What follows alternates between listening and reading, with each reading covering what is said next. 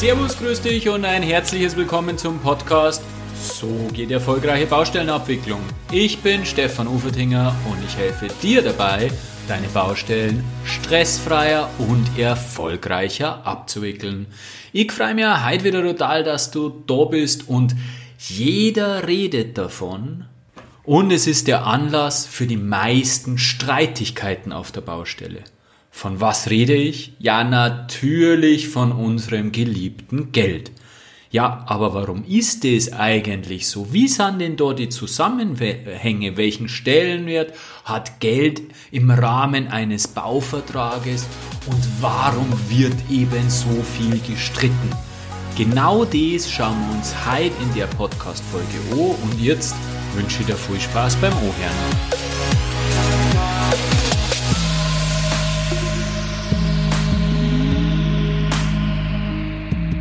Die ersten zwei Jahre nach dem Studium habe ich zunächst einmal bei einem Bauunternehmen als Techniker gearbeitet. Und da war meine Hauptbeschäftigung, Aufmaße zu schreiben, wie es wahrscheinlich viele, viele andere Kollegen kennen, die bei einer Baufirma zunächst einmal gearbeitet haben. Zuerst geht es einmal in die Abrechnung.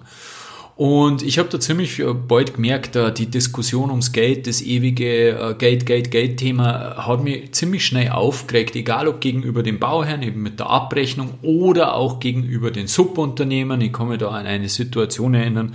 Wir haben auf der Baustelle, wo ich war, das war ein Wasserkraftwerk, äh, haben wir einen externen, einen Subvermesser gehabt und der hat, äh, der wurde dann beauftragt und im ersten Moment, Monat, wo er die erste Rechnung gelegt hat, hat die halt, ich weiß nicht mehr genau, aber 16.000 oder 15.000 Euro ausgemacht und der Bauleiter ist ausgeflippt und hat diesen Typen zur Sau gemacht am Telefon, wenn er nochmal eine Rechnung über 10.000 Euro von ihm im Monat kriegt, dann, ähm, ja, weiß ich nicht, aber Vertrag kündigen, keine Ahnung, was er am Odrot hat. Auf jeden Fall, ähm, war das wieder ein Thema Geld, Geld, Geld. Ich habe einmal einen Bock abgeschossen. Äh, mein Vorgesetzter, eben der Bauleiter von der, von der, von der Baustelle, äh, hat mir beauftragt, dass ich Angebote bei den Spenglerfirmen einholen soll und denen doch das LV schicken solle. Ja.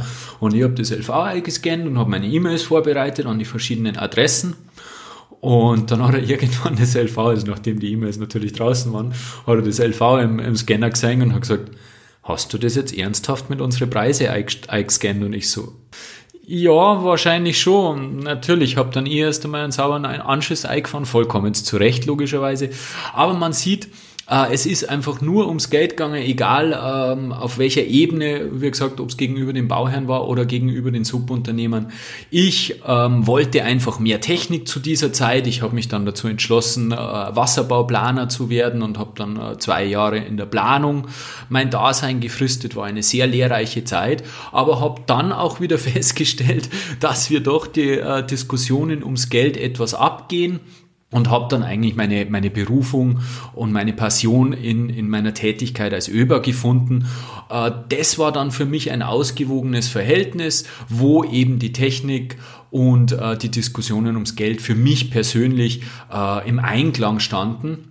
Aber trotzdem natürlich, auch als Öber äh, sind wir sehr, sehr viel mit Geldthemen beschäftigt. Äh, ich erinnere nur an MKF-Prüfungen oder an äh, Prüfung von, von, von der Abrechnung.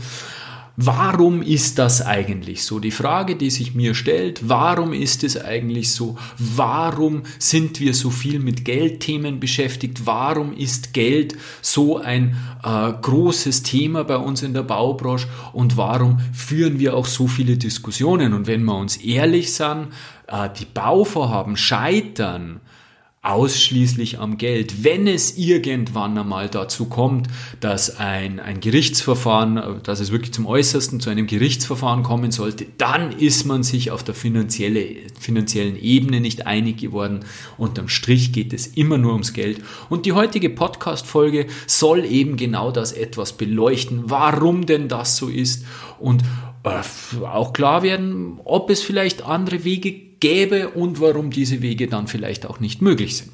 Ja, dafür ist zunächst einmal notwendig, dass wir uns darüber unterhalten, in welchem Rahmenbedingungen wir eigentlich Bauverträge abwickeln. Und das brauche ich da jetzt nicht sagen, dass das natürlich ein Werkvertrag ist. Also der Bauherr schließt mit der Bauunternehmung einen Werkvertrag, aber auch zum Beispiel der Planer schließt mit dem Bauherrn oder der Bauherr mit dem Planer, wie es das einmal äh, dran wo ist, schließt einen Werkvertrag ab. Also so ein, so ein, ähm, so ein Bauprojekt ist gekennzeichnet durch verschiedene äh, Werkverträge, die dann letztendlich immer ihren, ihren äh, gemeinsamen Nenner beim Bauherrn finden.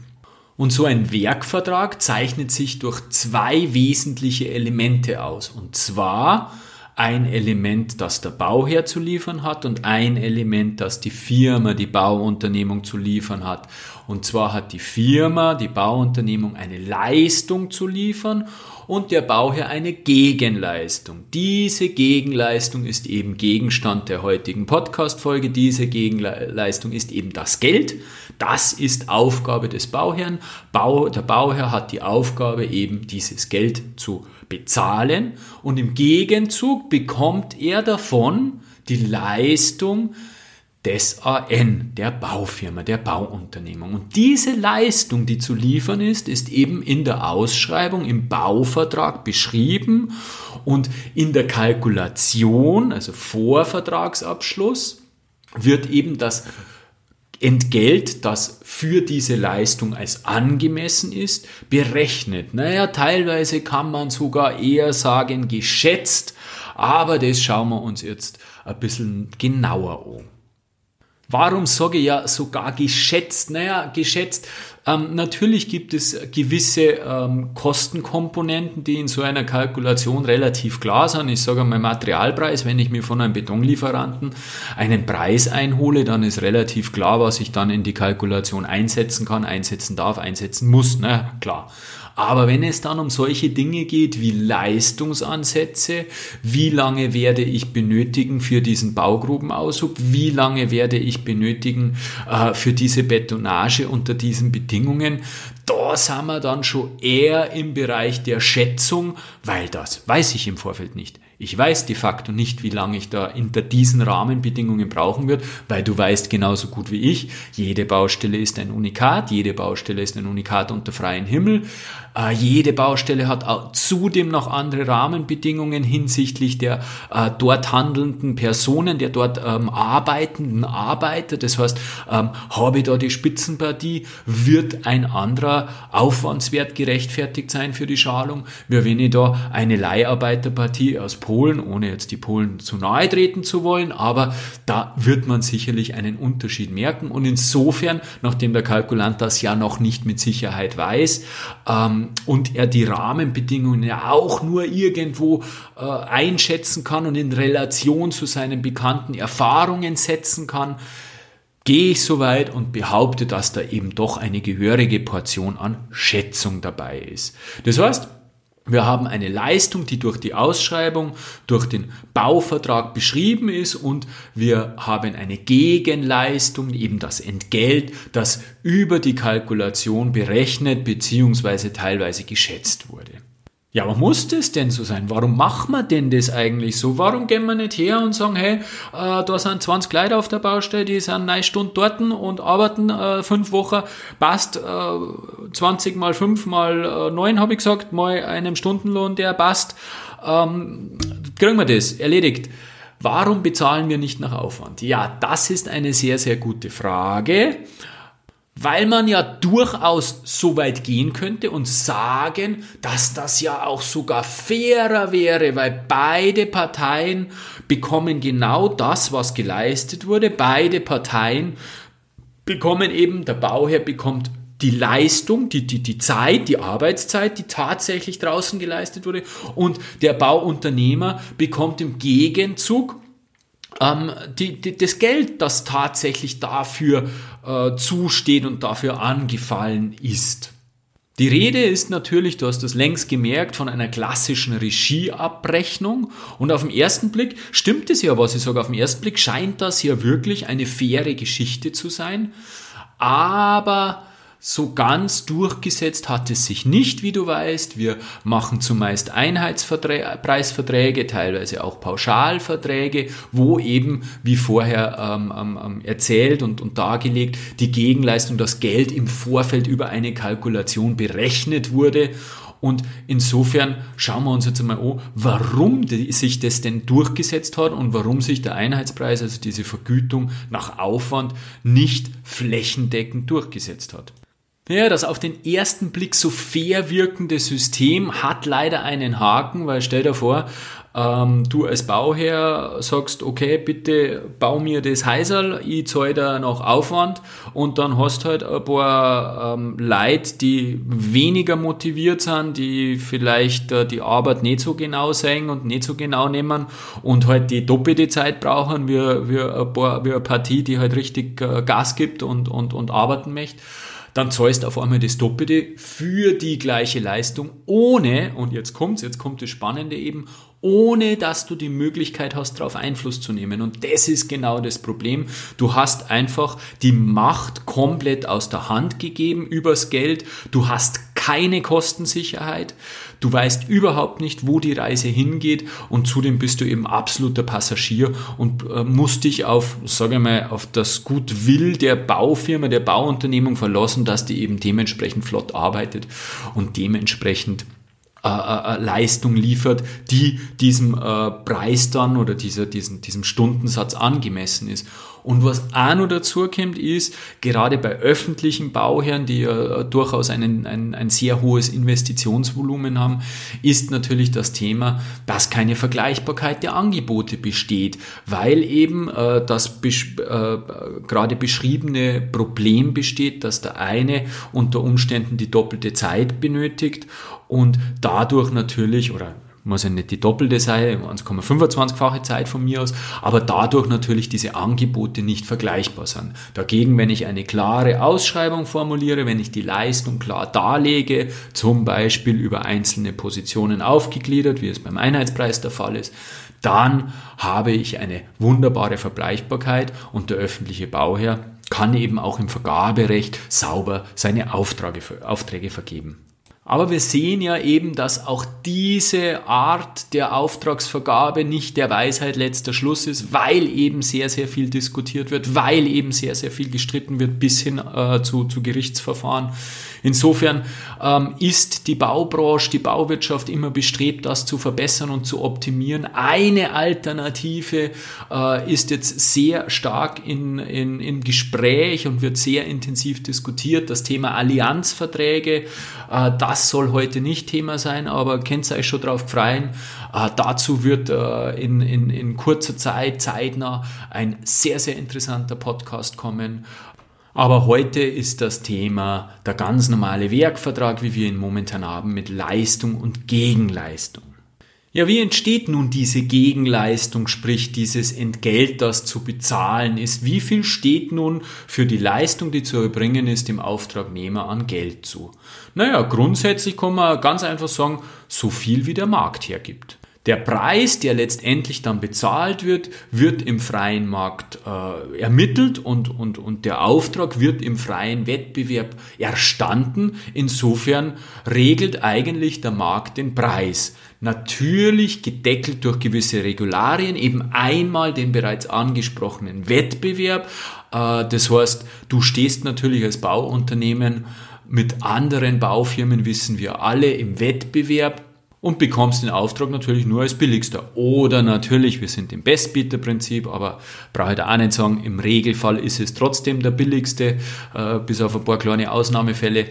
Ähm, das heißt, du bekommst den Auftrag nur als billigster. Insofern ist durch den Wettbewerb natürlich irgendwo ein Deckel nach oben eingezogen. Und den zweiten Deckel, den bildet der Bauherr, weil es durchaus auch sein kann, wenn die Preise, äh, alle Preise deutlich über einer bestimmten veranschlagten Kostenschätzung oder ähnlichem liegen, dass dann das Vergabeverfahren aus budgetären Gründen aufgehoben wird. Ja, aber nicht nur nach oben ist äh, diese, dieser Preis gedeckelt, sondern natürlich auch nach unten. Und nach unten in erster Linie durch die äh, Grenzen des Vergabegesetzes, äh, vor allem beim öffentlichen Bauherrn natürlich, aber nach unten muss eben eine plausible Preisgestaltung vorliegen. Das heißt, es müssen die kollektivlichen Löhne zum Beispiel eingehalten werden. Es müssen alle Kostenkomponenten, die für die Leistung, die zu kalkulieren ist, ähm, notwendig sind, in einer Kalkulation enthalten sein. Es müssen übliche und äh, plausible Aufwands- und Leistungswerte äh, verankert sein und noch vieles mehr. Also das heißt, nach unten ist der AN oder der Bieter zu diesem Zeitpunkt auch gedeckelt. Das heißt, er hat eigentlich gar nicht so die Freiheit in der Preisgestaltung. Das heißt, er ist da ziemlich stark durch, doch durchaus eingezwängt. Die Frage, die sich dann stellt, ist, äh, ja, passt denn dieser Preis nun immer? Und diese Frage ist, glaube ich, eher andersrum zu stellen, sondern wie oft passt denn dieser Preis? Ich glaube, dass dieser Preis dann eher in den selteneren Fällen passt. Wir haben einfach Fehleinschätzungen in der Kalkulation im hinsichtlich der Aufwands- und Leistungswerte. Äh, wir haben zum Beispiel die Situation, dass für Teilleistungen reine Schätzungen eingenommen werden, reingenommen werden müssen, weil keine Subangebote erhalten wurden. Dann gibt es natürlich das Thema, dass die Kalkulation zum Schluss scharf gemacht wird. Das heißt, dass die äh, Verantwortlichen bei der Baufirma dann in Anbetracht dessen, wie interessant dieses Bauvorhaben ist, wie die Wirtschaftslage ist und wie auch die Auftragslage im eigenen Unternehmen ist, dann Korrekturen am, am Angebotspreis vornehmen und durchaus Nachlässe geben oder einzelne äh, Positionen dann nach unten geben oder, oder, oder solche Dinge. Und natürlich gibt es auch das Thema äh, Spekulation, brauchen wir auch nicht drüber reden, dass bestimmte Umlagen erfolgen, weil irgendwelche Defizite in der Ausschreibung erkannt wurden. Die können aufgehen, können nicht aufgehen. Also auf die Frage passt dann das äh, angebotene Entgelt immer, würde ich sagen, wahrscheinlich in vielen, vielen Fällen nicht, weil vielfach eben der billigste Preis, der dann eben diesen Auftrag ersteht, durchaus Positionen beinhaltet, mit denen man kein Geld mehr verdienen wird, um das mal etwas ähm, ähm, positiv auszudrücken. Und was dann natürlich der Fall ist, äh, wir sind jetzt äh, bei einem ver vergebenen Auftrag, äh, die Kalkulation ist erfolgt und äh, die, die Bauunternehmung ist Billigsbieter, der, der, der Bauauftrag ist an dieses Bauunternehmen vergeben worden. Jetzt kriegt der Bauleiter dann diese ähm, die, die Preise und, und, das, und das Leistungsverzeichnis das erste Mal in die Hand und schaut sie das durch und bladelt das durch. Und ein erfahrener Bauleiter sieht dann normalerweise sofort, ob, da, äh, ob das passen kann oder nicht. Und ein erfahrener Bauleiter kann unter Umständen dann beim ersten Mal durchblättern des Leistungsverzeichnisses das Herz in die Hose rutschen. Und äh, er kann die Hände über den Kopf zusammenschlagen und sagen, warum habe ich schon wieder so eine Scheißbaustelle erwischt? Weil eben die Preise nicht so sind, dass er gut wirtschaften kann, sondern von vornherein sauber unter Druck steht. Und dann ist eben genau die Frage, wie damit umgegangen wird auf Firmenebene, ähm, ob damit eine äh, dann offen äh, umgegangen wird, dahingehend, dass der Bauleiter dann zu seinem Vorgesetzten gehen kann und sagen kann, hey, schau her, das und das und das schaut aus meiner Sicht unter den Bedingungen eher nicht zum Schaffen aus ob dann eben da auf offene Ohren gestoßen wird und der Vorgesetzte sagt, ja, weiß ich, aber wir haben unter, aus den und den Gründen ähm, ähm, die und die Entscheidungen getroffen, soll dich nicht belasten, mache das Beste draus. Dadurch wär, würde viel, viel Druck vom Bauleiter genommen werden, dadurch würde wahnsinnig viel äh, eben an Emotion herausgenommen werden, aber aus meiner Erfahrung heraus passiert genau das in den seltensten Fällen. Entweder der Bauleiter äh, sucht diesen Weg gar nicht, nicht oder er findet kein Gehör und somit bleibt dieser Druck zu 100 Prozent beim Bauleiter. Und das ist natürlich dann schon einmal eine schwierige Startsituation. Na, warum entsteht denn dieser Druck dann? Naja, der Druck entsteht in erster Linie darum, weil die Bauunternehmung genauso wie jedes andere Unternehmen ein Wirtschaftsunternehmen da äh, ist und ein Wirtschaftsunternehmen als oberstes Ziel hat, Gewinne zu erzielen. Nein, das oberste Ziel ist nicht Umsatz, wie es vielfach äh, den Anschein macht, weil, weil die Baufirmen sehr umsatzorientiert sind. Nein, jedes Ziel eines jeden Wirtschaftsunternehmens ist es, Gewinne zu erzielen. Und diese Gewinne erzielt man nur, wenn die Ausgaben niedriger sind als die Einnahmen. Was sind die Einnahmen auf einer Baustelle? Die Einnahmen ist das, was man vom Bauherrn über den Vertrag, über die Einheitspreise oder über einen Zahlungsplan beim Pauschalenplan vom Bauherrn bezahlt kriegt. Und das muss eben weniger sein, als man für die Leistungserbringung ausgibt. Nun ist es bei den Baufirmen etwas schwer zu greifen, vor allem bei, bei großen. Also das heißt, jetzt äh, äh, übergeordnet zu sehen, äh, tut man sich oft schwer zu, zu, zu, zu verstehen, wie das denn funktioniert, weil da ja viele, viele Einzelbereiche bei großen Baufirmen oft miteinander äh, zusammenspielen. Zum Beispiel gibt es oft eine Maschinen- und Geräteabteilung, dann haben die Baufirmen vielleicht noch eine Mischanlage, ein Kieswerk oder ein Fertigteilwerk und dann ist da eben auch noch eigentlich das reine Kerngeschäft, nämlich die Bauabwicklung. Ja, und diese Baustelle wird dann eben isoliert von den anderen Bereichen betrachtet. Das heißt, das Ergebnis der Baustelle wird äh, für sich selbst eben evaluiert, logischerweise. Und dadurch liegt natürlich der Druck vollkommen beim Bauleiter beziehungsweise beim Projektverantwortlichen. Und das führt natürlich dazu, dass sehr, sehr viele Emotionen im Spiel sind. Der Bauleiter wird im Endeffekt am Baustellenergebnis gemessen. Das ist der Indikator für seine Arbeitsleistung und dadurch ähm, ist das natürlich sehr emotional behaftet. Das heißt, er weiß ganz genau, wenn die, ähm, die Zahlen auf der Baustelle nicht stimmen, dann muss er das nach oben transportieren, reporten, passiert relativ automatisch über die Abgrenzung am Ende des Monats und muss natürlich dort dann Rede und Antwort stehen. Und deswegen ist da auch enorm viel Druck drinnen, weil da geht es um seinen persönlichen beruflichen Erfolg, da geht es um seine Zukunft, da geht es um seine Ziele in seinem Leben, da geht es um seinen Job äh, letztendlich. Und das sind natürlich Themen, die sehr emotional beladen sind.